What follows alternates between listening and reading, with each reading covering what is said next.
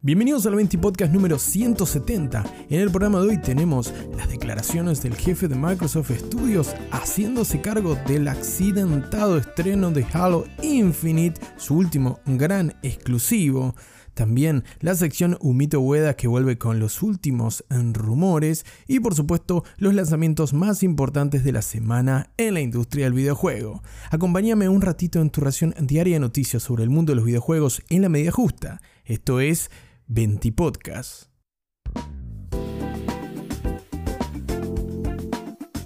Y comenzamos el programa de hoy hablando sobre Halo Infinite y sobre lo que, según Matt Booty, el responsable de Microsoft Studios, explica de alguna manera de por qué el juego no alcanzó hasta el momento su máximo potencial. En una breve entrevista con el podcast Friends Per Second, el representante y jefe máximo de Microsoft Studios, indica que lo que le pasó a Halo Infinite fue estar cometiendo errores de corredor de maratonista que se tropieza cuando está por llegar a la línea de meta. Si bien el juego se estrenó en octubre del 2021 con su modo multijugador, llegando de forma gratuita a PC y consolas Xbox, y llegó alrededor de los 20 millones de jugadores, al cabo por supuesto del transcurso de las primeras semanas, la verdad que eh, Booty hace una autocrítica sobre la mala organización del estudio detrás de Halo Infinite, como es el caso de 343,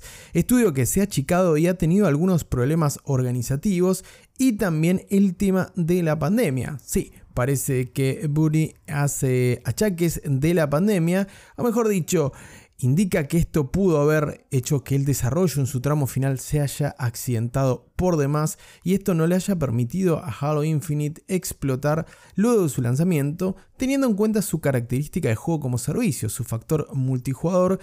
que hasta el momento, según el responsable de Xbox, no ha podido explotar del todo su potencial. El estudio detrás de Halo Infinite ha sufrido un recorte de personal y una reorganización de sus principales figuras, por lo que Woody dice que esto, fuera que tiene una connotación negativa, puede terminar ayudando al juego, dado que esto puede resultar en un flujo de trabajo más organizado y, como te decía, más eficiente para el juego y para poder estar entregando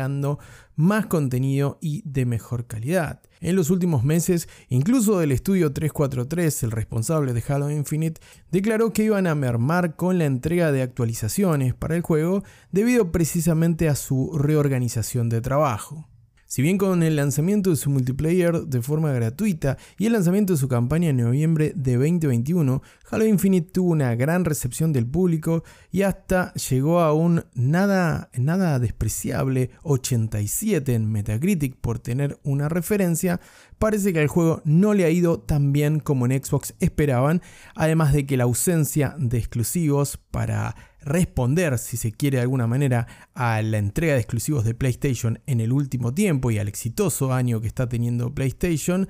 la entrega de exclusivos por parte de Xbox, sin duda, o la no entrega, mejor dicho, sin duda le pesó bastante a Halo Infinite que tuvo que salir a dar la cara por la marca. Por otra parte, y para finalizar con esta noticia, te comento que esta semana el juego va a tener la actualización más grande en mucho tiempo, cuando la actualización de invierno de Halo Infinite llegue a partir de este 8 de noviembre. Esperemos que remonte porque es un shooter bastante, bastante competente y sin duda es una franquicia importantísima para la gente de Redman.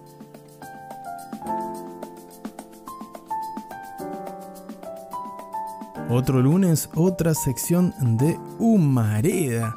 Ya que sí, tenemos una ronda de rumores en la sección Humito Hueda de este 20 Podcast. Y comenzamos con un rumor delicioso para los fanáticos de los Action RPG y de Blizzard más concretamente, porque según las fuentes Windows Central y Xbox Era Podcast, parece que Diablo 4 ya tiene fecha, ya está afinando el lápiz de su estreno la gente de Blizzard y llegaría en abril de 2023, por lo que estaríamos a poquito más de 5 meses para que se estrene este esperadísimo, este esperadísimo juego de esta queridísima saga de Action RPG que tuvo eh, su, última, su última iteración en Diablo Immortal, muy criticado por su ambicioso y eh, más que ambicioso, greedy sistema de monetización, pero que ha sido muy exitoso en teléfonos móviles y en PC que también se puede jugar. No obstante, el fanático de la saga Diablo está esperando el próximo lanzamiento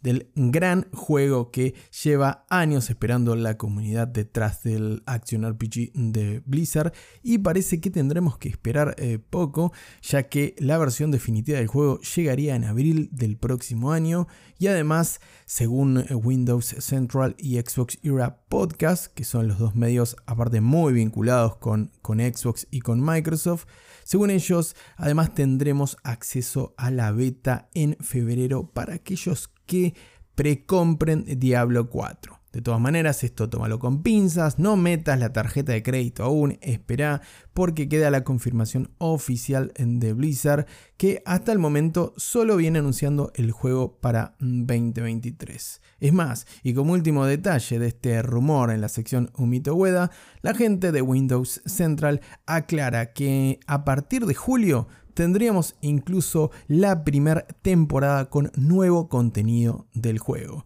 Así que si te gustan los Action RPG, parece que 2023 va a ser tu año para volver al diablo. Y como con un rumor no es suficiente, tenemos partida doble en la sección Humito Ueda y esta vez el humo viene de PlayStation. No, no es una PlayStation 5 que se está quemando o una PlayStation 4 que recalienta por God of War Ragnarok que se estrena en poquitas horas, sino que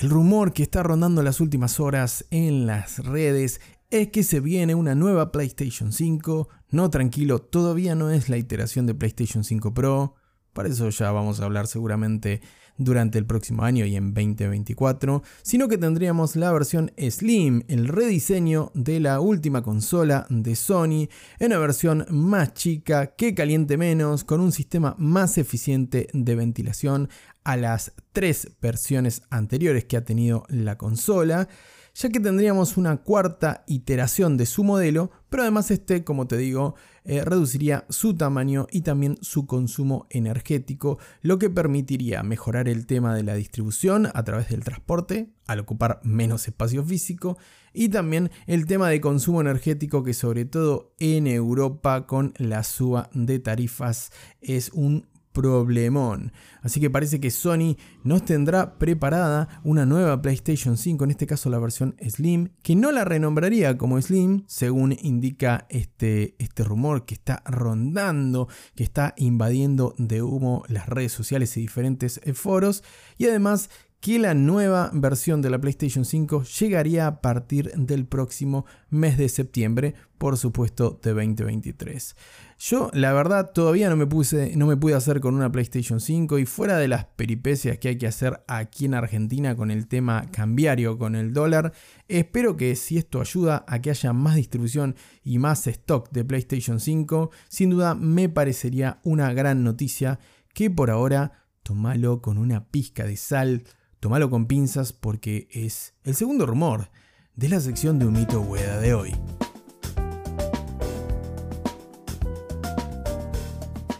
Para cerrar este evento y podcast, toca hablar sobre los lanzamientos más importantes de esta semana en materia de videojuegos, por supuesto, y toca hablar, por supuesto, de uno de los juegos más esperados del año, no, no hablamos del pelado enojado con su hacha y con su hijo, sino que hablamos de Football Manager 2023, un juego para los amantes del fútbol y amantes del Excel también, ¿por qué no? Que llega a Xbox Series X, S, Xbox One, Switch y PC a partir de este 8 de noviembre y además está incluido en el Game Pass. Otro que llega el 8 de noviembre, o mejor dicho, se relanza a partir de este 8 de noviembre es Sifu, uno de los grandes indies del año, el juego de combate, de aventura y combate que se estrena finalmente en Nintendo Switch.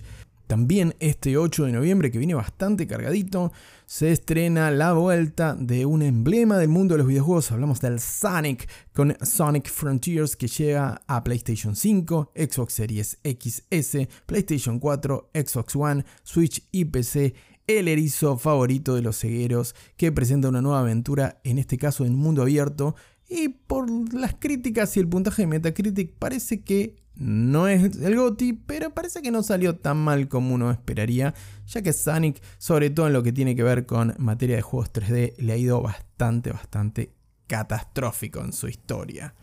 A uno que no le fue para nada catastrófico en su historia ha sido Kratos, por supuesto. A Kratos, Atreus, el Dolape con el hacha, el Dolape enojado con su Leviatán ahí y sus espadas del caos. Llega este 9 de noviembre con God of War Ragnarok, el juego del año tal vez. Déjame tu opinión en los comentarios si te parece que este es el Real GOTY de este año y desbanca a Elden Ring, por ejemplo. God of War Ragnarok llega exclusivamente a consolas PlayStation 4 y PlayStation 5, pero con la promesa de Herman Hulz, recordemos en los últimos meses, diciendo que los estrenos de AAA de esos First Party van a llegar en el lapso de aproximadamente un año, una ventana mínima de un año, Así que quién te dice que para la campaña de Navidad del año que viene también tenemos el Ragnarok en eh, PC y podemos tener la eh, trilogía, no, la dopieta nórdica de God of War con Kratos y compañía. Y si hablamos de GOTY y dejamos a Ragnarok por eh, de lado un momento,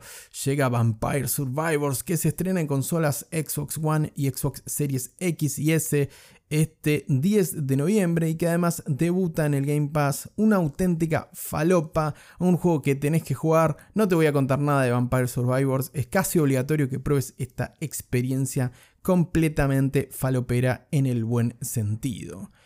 Otro que llega esta semana es un relanzamiento, un remake de un clásico de los RPG tácticos. Hablamos de Tactics Ogre Reborn, que llega a PlayStation 5, PlayStation 4, Switch y PC a partir del 11 de noviembre. Y para cerrar también el 11 de noviembre llega Valkyrie Elysium, el action RPG que se lanzó hace pocas semanas atrás en PlayStation 5 y PlayStation 4, que hace su debut en PC a través de Steam. Ahora sí, es el fin de un nuevo Venti Podcast. Te agradezco por la compañía del otro lado. No olvides dejar tu follow y compartir este contenido. Así me ayudas a hacer crecer esta humilde comunidad de Venti Podcast. Nuevamente, gracias por estar del otro lado. Te mando un gran abrazo y que tengas una muy bonita tarde.